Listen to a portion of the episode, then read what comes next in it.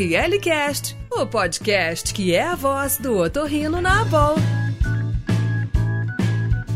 Olá, pessoal, bem-vindos a mais um Otorrino Cast da nossa querida Associação Brasileira de Otorrinolaringologia e Cirurgia Cérvico-Facial. Eu sou a professora Vilma Selma, aqui da Faculdade de Medicina de Ribeirão Preto, USP, e nós vamos ter o prazer de conversar um pouquinho sobre o nosso Brazilian Journal, Orgulho dos Otorrinos Brasileiros. Eu sou Carlos Takahiro eu sou professor de otorrinolaringologia e cirurgia de cabeça e pescoço aqui na Unicamp. E esse nosso ORL Cast é um espaço para troca de experiência, trazendo sempre aspectos das vivências relacionadas a temas otorrinolaringológicos e saúde e bem-estar. E eu sou Mariana Leal, sou otorrino e professora da Universidade Federal de Pernambuco. Também trabalho no Hospital Agamenon Magalhães e o tema de hoje que a gente traz aqui para discutir é o Brazilian Journal, que é o grande orgulho para nós, otorrinos brasileiros. Bom, eu sou Shirley Pinhatari, sou professora da Unifesp e assim, estou muito feliz de poder compartilhar essa experiência com vocês ainda mais junto com esses meus queridos amigos aí. Muito legal. Bom, pessoal, hoje será um pouquinho diferente dos podcasts que vocês estão acostumados a ver, porque nós vamos fazer algo mais interativo. Nós vamos perguntar, nós vamos responder e eu espero que vocês gostem, que vocês aproveitem. Antes de mais nada, eu gostaria de fazer algumas considerações sobre o histórico da nossa revista. Para vocês terem uma ideia, a nossa revista nasceu lá em 1933 e ela era um importante órgão divulgador de trabalhos científicos dos nossos colegas que apresentavam nos congressos brasileiros. Mais tarde, começaram a aparecer artigos avulsos até que começou o advento das pós-graduações institucionais. Então, o Brasília Júnior passou a ser um espaço aos especialistas brasileiros, ao mesmo tempo ela precisava ser lida e ter artigos citados por autores em revistas internacionais também. Aí começou a luta pelo caminho da indexação, inicialmente no Cielo, e que eu me lembre bem que eu vivi esse momento foi com o Dr. Henrique Olival Costa, que em 2005 conseguiu pôr a revista no PubMed. Isso era muito importante para nós. Por quê? A revista estando no PubMed, ela já conseguia dar um salto no esquema de graduação de revistas para os nossos cursos de pós-graduação, mas era pouco, a gente queria mais. A gente precisava pôr a revista num patamar melhor e importante, que era no JCR Easy. Por quê? A partir do momento que ela estivesse no JCR, ela já poderia ter um fator de impacto medido e com isso a estratificação perante a CAPES ajudaria muito mais os cursos de pós-graduação. Nos idos de 2008, 2009, 2010, João Melo, Mariana, Silvio Caldas, a Regina de Botucatu trabalharam muito. Por quê? Porque a revista tinha que preencher os critérios para poder ir para a famosa internacionalização, chegar até o JCR. No final de 2010, a gente estava esperando essa resposta e ela veio negativa. Foi assim, um sentimento de decepção para todos nós. Ficamos muito chateados e aí eu assumi a revista em 2011. Só que eu não aceitei essa situação. E fui atrás de um professor que era americano, junto comigo. Ele redigiu uma carta para o JCR, onde ele explicava que para a gente poder estar internacionalizado, 2009, nós tivemos que mudar o nome da revista. Ao invés de Revista Brasileira de Otorrinolaringologia, nós passamos para o termo inglês, Brazilian Journal. E com isso, nós perdemos a memória. Então, eles entenderam que a gente não tinha artigos citados, por isso eles negaram. Aí nós fizemos essa carta super explicativa e mandamos. Fiquei esperando. Passaram-se seis meses, um dia eu entrei na minha sala, juro. Eu entrei na minha sala no 12 andar, abri o meu computador, tinha um e-mail, uma resposta deles, colocando a nossa revista no Easy. Gente, foi um dos momentos assim mais doces da minha vida de otorrino, porque na época eu era coordenadora da pós-graduação, eu era editora da revista e eu estava na CAPES. Eu precisava disso, né? Saí gritando no corredor. Foi uma festa, foi uma festa. Estávamos internacionalizados. Então, um trabalho de formiguinha que todos os colegas editores antes fizeram para que a gente conseguisse chegar a esse patamar, sem sombra de dúvida, foi muito importante. Muito bem. Então, nesse sentido, eu gostaria que vocês complementassem um pouquinho cada um, principalmente a Mariana, que viveu esse momento com a gente. É, Vilma, foi um momento, como você bem narrou, e você bem lembrou, não é? Todos os que antecederam esse esse momento, né? Cada um com uma contribuição importantíssima, né? Um trabalho que começou lá com o Dr. Henrique Olival, que se continuou com o Dr. João Melo, com o próprio Silvio Caldas, né, que foi no momento que eu entrei não é, na revista. Então, assim, acompanhei um pouco esse momento e, e foi uma vibração enorme né, de todos nós, porque foi realmente um marco importante para o Brazilian Journal e foi a partir desse momento que houve realmente a visibilidade.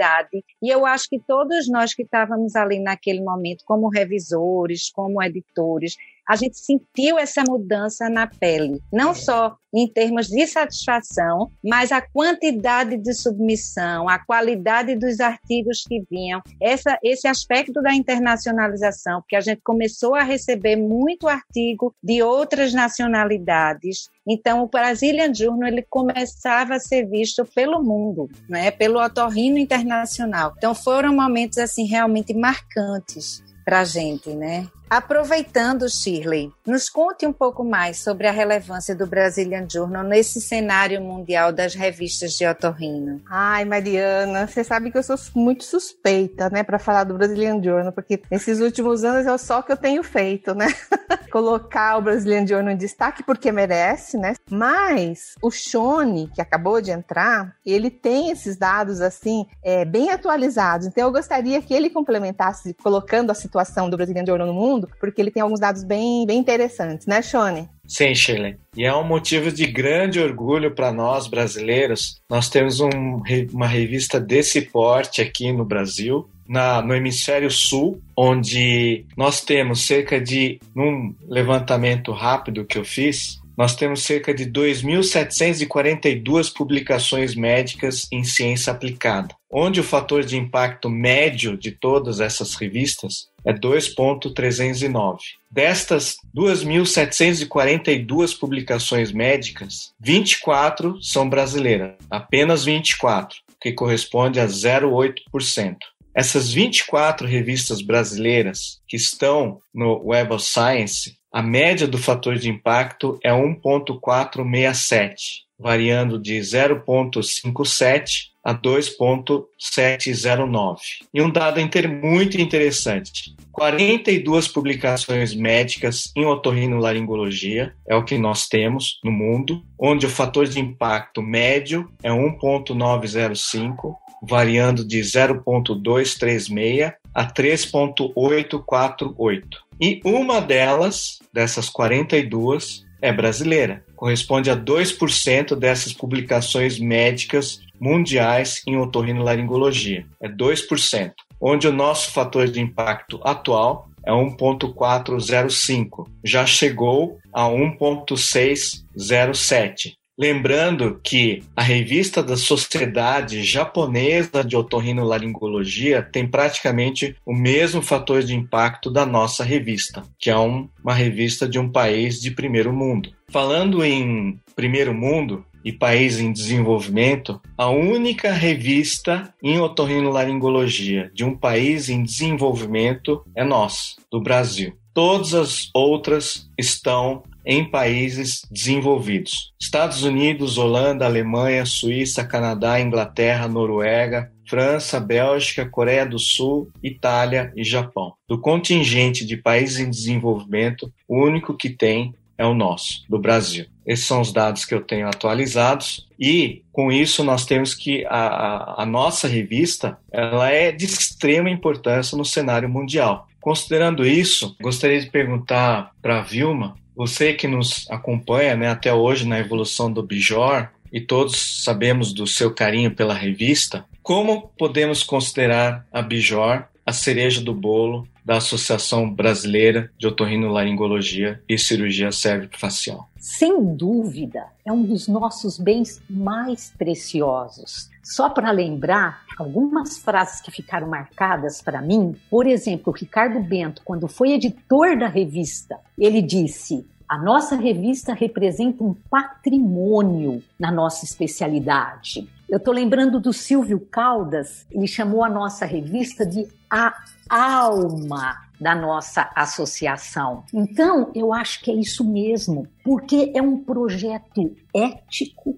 sério, acima de projetos pessoais e políticos. E desde sempre todos os presidentes sempre apoiaram e torceram junto com a gente pela revista. Nossa, eu não podia concordar mais com você, Vilma. É, é isso que eu tenho percebido. Os presidentes vêm e vão, né? E a gente fica com a revista, mas sente que todos eles nos apoiam com a revista. Então, isso realmente é, é pura, a mais pura verdade. E por isso que hoje, né, o, o Brazilian Journal está nessa posição aí extremamente privilegiada, e eu acho que é uma referência né, nacional, internacional. E Mari, você tem acompanhado isso de perto também, né? Há muitos anos, até antes do que eu mesmo. E tenho certeza que você também, junto com a Vilma, sabe que o caminho não foi nada fácil, né? Então, Mari, eu queria perguntar uma coisa para você que assim muita gente acaba me perguntando, né, ou me perguntava, né, quando eu era editora, né, sobre o nosso processo editorial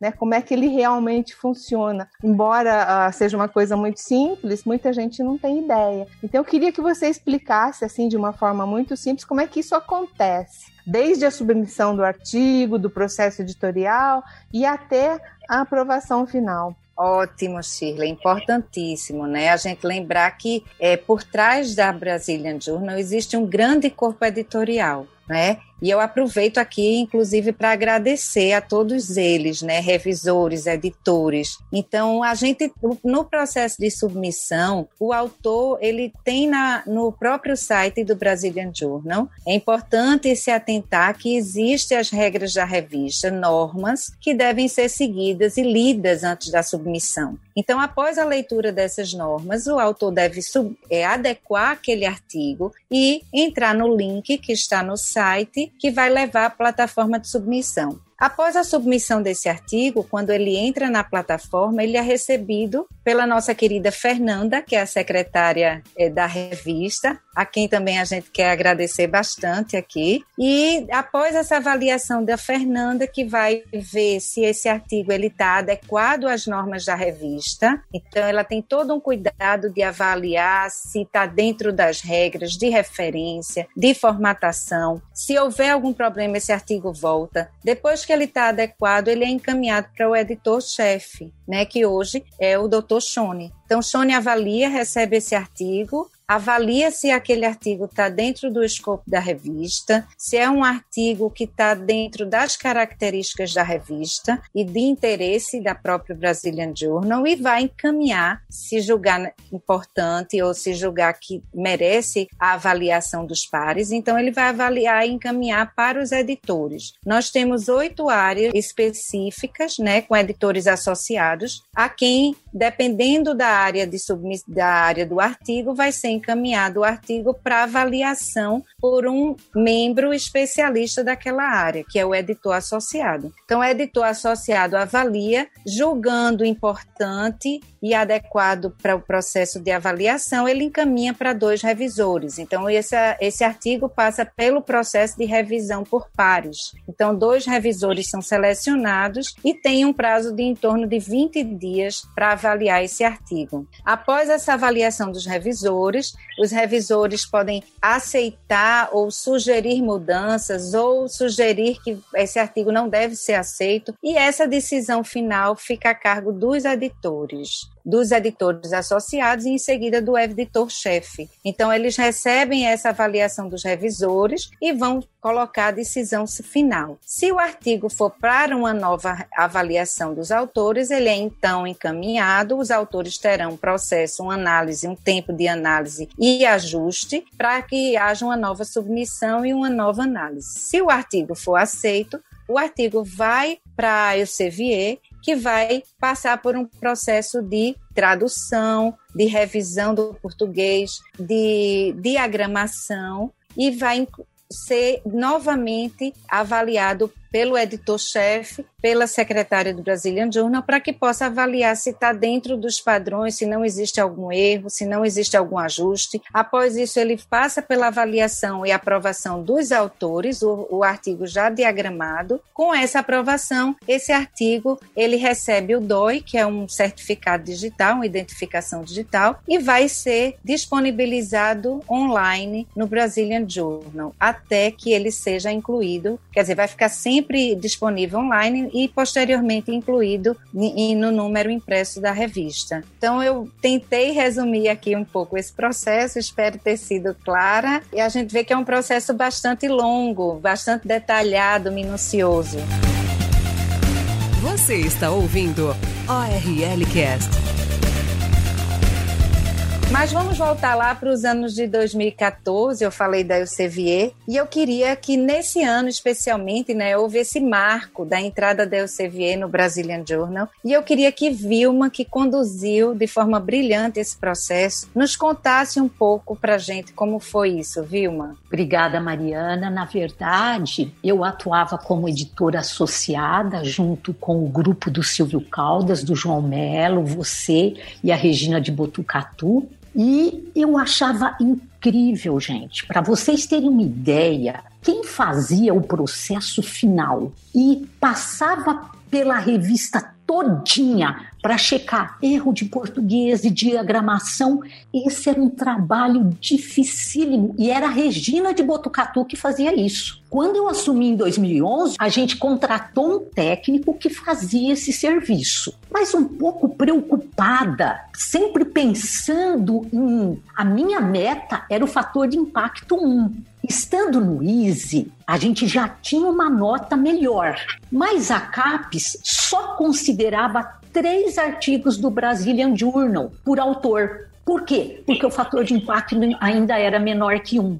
Aí, quando nós completamos 80 anos da revista, que foi em 2013, nós festejamos o ano inteiro, nós fizemos, mudamos a capa da revista, demos uma roupagem nova e nós chamamos o professor Richard Rosenfeld para um curso nós fizemos um curso com ele e uma professora da Croácia, que era a Ana Maruzic, que os dois tinham acabado de conseguir aumentar muito o fator de impacto das revistas deles. E aí eu comecei a perceber que a gente precisava realmente profissionalizar. A gente tinha como editora a GN1, que era boa, a gente percebia falhas, e eu fui atrás dos meus amigos aqui em Ribeirão, que eram editores de revistas brasileiras com fator de impacto maior que um. Todos eles tinham a Elsevier. Por que a Elsevier? E aí eu tive assim um apoio total, porque contratando a Elsevier, primeiro, a gente teria uma padronização das edições de altíssimo nível, outra qualidade. A gente estava imprimindo modernidade, agilidade e visibilidade, assim, muito semelhante das grandes revistas científicas. Então, esse foi um ponto que eu achei assim muito importante, fui apoiada pelos colegas e em 2014, já no final de 2014, eu e Eulália conversamos muito. Por quê? Porque eu queria partir para internacionalização. Eu queria editoriais de colegas americanos,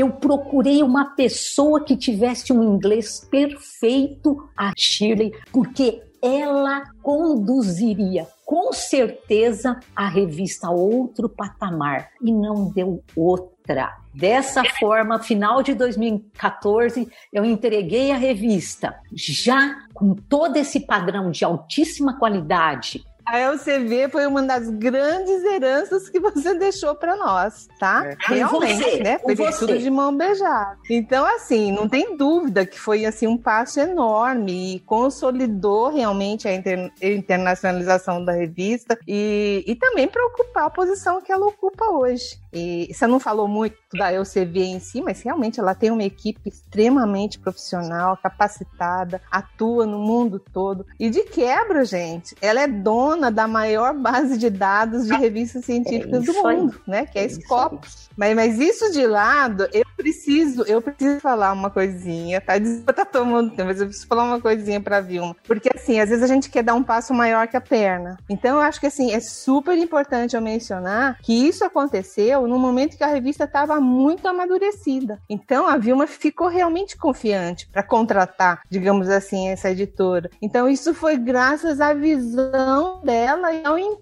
dela como editora, né? Que é essa grande amiga minha que foi responsável pela contratação da Elsevier. Desculpa, Mari, mas eu tinha que falar isso. Com tá? Porque ela vive me elogiando, mas na verdade o, os elogios são para ela. É verdade, é todo, é muito bom, né? A gente rever tudo isso e a gente se orgulha de toda essa trajetória linda do Brazilian Journal, né? Que teve a contribuição de tantas pessoas e que Vilma, com certeza, teve esse olhar especial e contribuiu. Assim, foi como você disse, no momento certo, ela teve esse olhar e entrou aí o Sevier, e aí você conduziu de forma assim brilhante. E aí eu vou lhe pedir, Shirley, para você explicar um pouquinho melhor para a gente essa questão do fator de impacto, né? O que é o fator de impacto? Qual a importância? Qual o significado dele? Na verdade, é um índice, né? Um índice que mede a qualidade, ele mede a importância, o prestígio de uma revista científica. E o fator de impacto, propriamente dito, o FI, né? Ele é baseado, então, nas citações que a revista recebe pelos artigos que publicam em relação ao número de publicações, que pode ser dois anos, cinco anos. O mais utilizado é o de dois anos, né? E por isso que o fator de impacto, então, pode mudar todo ano, né? Porque são os dois últimos anos que são levados em consideração. Na verdade, existem outros índices de qualidade, né? Só que eles utilizam critérios diferentes. E o fator de impacto também não é perfeito. Só que o fator de impacto ele é ainda mais utilizado e é aquele que é reconhecido assim internacionalmente. E eu acho, assim, não sei se é verdade, mas eu acho que grande parte do valor uh, do fator de impacto se deve ao fato de que somente as revistas indexadas na base de dados da Web of Science, antiga EASY, né? Ou seja, só as revistas que apresentam nível de excelência é que possuem um fator de impacto. Né? Então, só para vocês terem uma ideia, essa base de dados, a Web of Science, né, que todo mundo fala hoje em dia, ela recebe mais de 1.200 pedidos de indexação ao ano e somente cerca de 10% dessas revistas que solicitam indexação conseguem atingir os requisitos necessários. Então, gente, uh, só o fato do Brazilian Journal ter um fator de impacto já tem assim um significado super, super importante. Então, assim, assim de uma forma bem simples, eu acho que era, que, era, que, é, que é isso. Muito bom, Chile. Acho que agora ficou bem claro para todos que estão nos ouvindo em relação ao Bijori, em relação à sua importância como uma revista é, de cunho não só nacional, como de cunho internacional. E eu gostaria de perguntar também a Vilma, a Mariana e a Shirley também, como tem sido essa luta pelo fator de impacto da revista? Shone, eu vou responder o porquê. E aí elas, elas fazem, elas respondem outra parte. Na verdade, os programas de pós-graduação, a CAPES, que gerencia os programas de pós-graduação, ela que dá a verba para o programa de pós-graduação existir e conseguir ir para frente, ela avalia de uma forma muito interessante e dentro da avaliação vem as publicações dos professores que são orientadores no programa. Então, para você ter uma ideia, a revista que está no PubMed, o professor que tem uma publicação na revista PubMed, ele tem uma nota X. Por exemplo, a estratificação X. Se ele publica um artigo que está numa revista JCR, mas fator de impacto menor que um, ele tem uma nota X mais um, mas ele não pode, o programa não pode considerar mais do que três artigos nessa revista. A partir do momento que a revista tem um fator de impacto acima de um, ela é considerada pela CAPES realmente internacionalizada. Então, se quantos artigos você publicar, muito maior a nota do programa.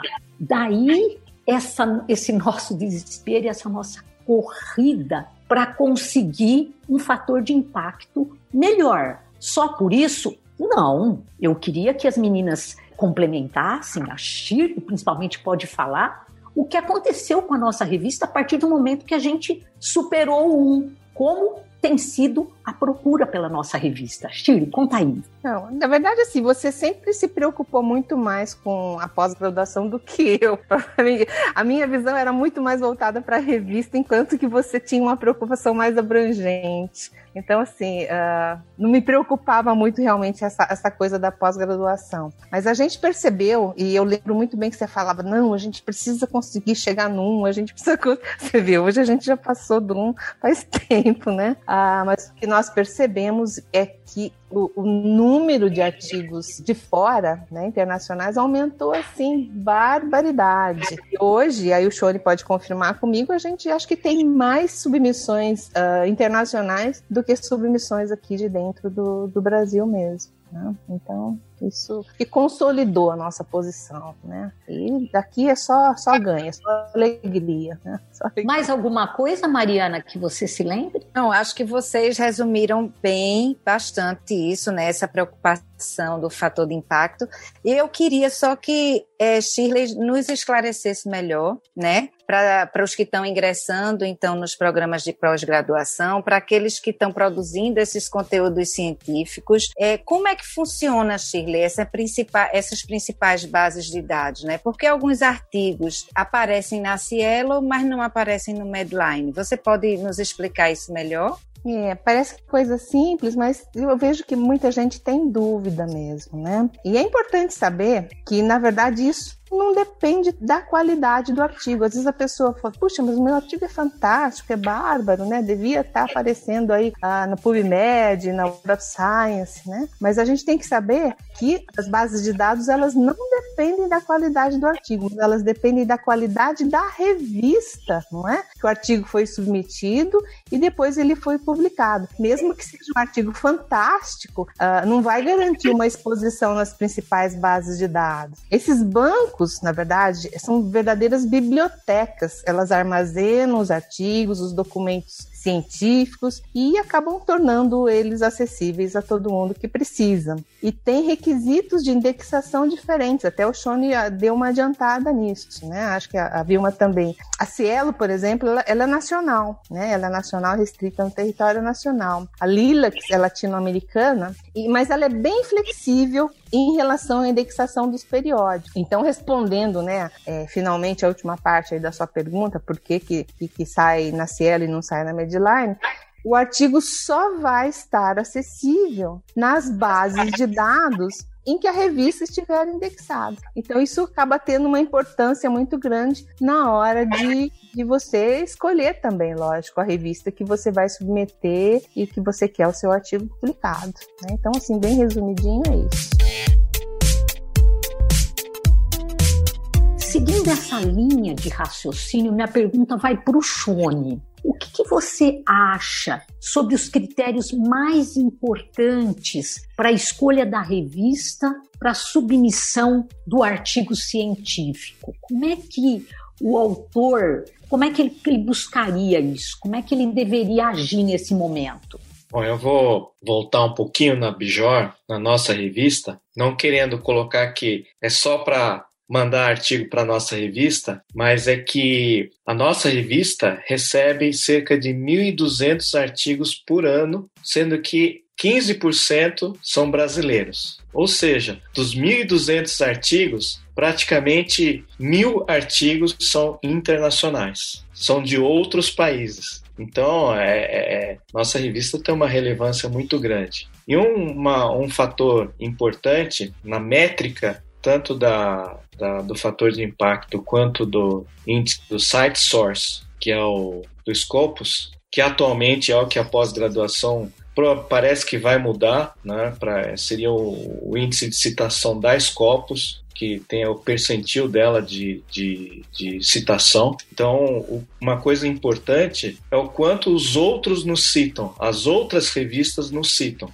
Que a gente falar bem da gente mesmo, isso é, é fácil, é tranquilo. Mas é o quanto os outros falam bem de nós. Isso que resumindo, seria o índice de citação das revistas. Então, a nossa revista, a Brazilian Journal, ela tem um índice de citação boa pelos outros sobre os artigos das nossas revistas. Então, quanto melhor o nível de citação que os outros fazem sobre nós, melhor é a nossa revista. Então, você vai ter que considerar então o PC, duas coisas. O fator de impacto, então, quanto maior o fator de impacto, é melhor essa métrica em relação à citação. E um outro índice também que é importante a gente avaliar é o percentil de citação da revista. Então, quanto maior o percentil de citação daquela revista, que é o que a CAPES tem a tendência atual de utilizar, ele não vai utilizar mais o fator de impacto, vai ser a, o percentil de citação daquela revista, melhor é a revista para se publicar. E isso gera uma pontuação que vai de 100 até 30, que é o que a CAPES vai considerar atualmente. E a nossa revista está atualmente numa classificação de entre B1 podendo ir para A3. Então, nós estamos numa boa classificação. Então, essas são as duas classificações que a gente tem que entrar. Então, você entra no Journal Citation Report e você entra lá na categoria que você quer, aí você digita a categoria que você quer e pela categoria você vai ver ah, o fator de impacto das várias revistas. E uma outra forma é você entrar no site da Scopus, você entra ali na, no Source, digita o título da revista que você conhece, por exemplo, ou otorrinolaringologia, vão aparecer várias revistas. E ali pelas revistas você vai ver o percentil de publicação. Então, quanto maior o percentil, maior a nota daquela revista. Então é assim ah, que... eu, eu, só queria é, fazer uma consideração aí, Shone. Que eu tô vendo que você e a Vilma enfatizaram muito essa coisa da pós-graduação, das notas e tudo mais, né? Mas tem muita gente que não tá ligada a nenhum programa não. de pós-graduação, né? Que simplesmente faz parte do, do, do, do currículo, do programa de especialização, ou que gosta mesmo desenvolver um trabalho, né? E, e aí acho que o critério também para escolher uma revista pode mudar, né? Não precisa ser necessariamente baseado nessas notas da, da, CAPES, etc, etc. Acho que o primeiro critério importante aí seria escolher uma revista que está dentro do escopo daquilo que você está fazendo. Você vai fazer um trabalho, por exemplo, de, de rinologia, né? Você não vai escolher uma revista otológica, por exemplo, né? De cara vai ser negado e daí para frente. Mas é evidente que se você quiser uma, uma visibilização uh, do seu estudo, do, da, da sua pesquisa, você vai procurar uma revista que esteja uh, indexada nessas bases de dados que são melhores. Eu me lembro nesse último curso que teve do professor Volpato. Volpato. É, Gilson Volpato. Isso. Alguém, o Gilson Volpato, alguém perguntou para ele, ah, mas, né, o que, que o senhor acha, né, que a gente deve procurar na hora de, de publicar a revista? E eu me lembro lembro da resposta dele, né? Ele falou assim: olha, qualquer revista que esteja indexada na Web of Science tá excelente. Né? Então é daí para cima. Isso ficou na minha cabeça, né? Então, assim, mais um orgulho da gente realmente fazer parte dessa, dessa base de dados aí. É, é isso. Sem dúvida, Chile, sem dúvida. Bom, eu acredito que os colegas que estão ingressando na pós-graduação, eles devem estar tá gostando do que a gente está falando, porque a gente está dando aí várias orientações, várias dicas, médicos residentes que gostam de escrever artigos, né? Eu acho que a gente conseguiu esclarecer vários pontos e eu gostaria de lembrar, Shone, complementando a sua resposta, que para o quadriênio de 2017-2020, Qualis da CAPES vai sair só em junho. Não tem ainda. E deve ficar aí, como você disse, eu espero que a gente vai ficar bem pontuados mesmo. ORL Cast, o podcast da Boa.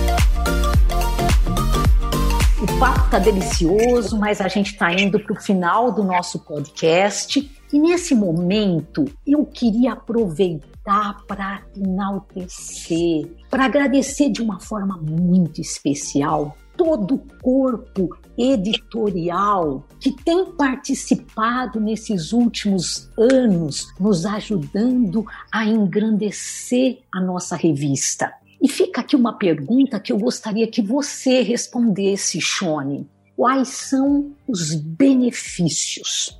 Excelente pergunta, Vilma. Esse é um grande ponto também que a Brazilian Journal tem como diferencial. É uma das poucas revistas que tem um corpo de revisores próprio. Então, nós temos um corpo editorial completo com um corpo próprio de revisores. Isso nos dá um destaque é porque nós temos um time que faz todo esse trabalho de revisão e não tem que ficar caçando no mundo inteiro os revisores. Cada um desses revisores, como faz parte do corpo editorial da revista, isso já em termos de currículo Lattes para a pós-graduação já é uma grande nota, é uma pontuação extra que você é, vai ter como revisor, ou como editor associado, ou como editor-chefe. Isso conta muito em termos de pontuação atualmente no currículo Lattes para a carreira acadêmica. E, além disso, todo revisor, cada vez que faz uma revisão, ele tem um certificado que pode receber da Elsevier com todas as revisões que ele já fez. E isso pode contar também para o currículo dele. E um outro benefício também é ele se cadastrando no Publons, que é um site da Clarivate que está associado ao Web of Science, ele vai poder receber a sua certificação automática pelo Publons, o que lhe conta também um, uma certificação extra no seu currículo Lattes. Então, esses são os benefícios dos revisores. Eles vão ter sua visibilidade também como revisor, como membro do corpo editorial de uma revista que tem um impacto não só nacional, mas internacional também. Pessoal, super obrigado pela presença de todos vocês que tiveram a paciência de nos ouvir até agora. A gente vai finalizando aqui.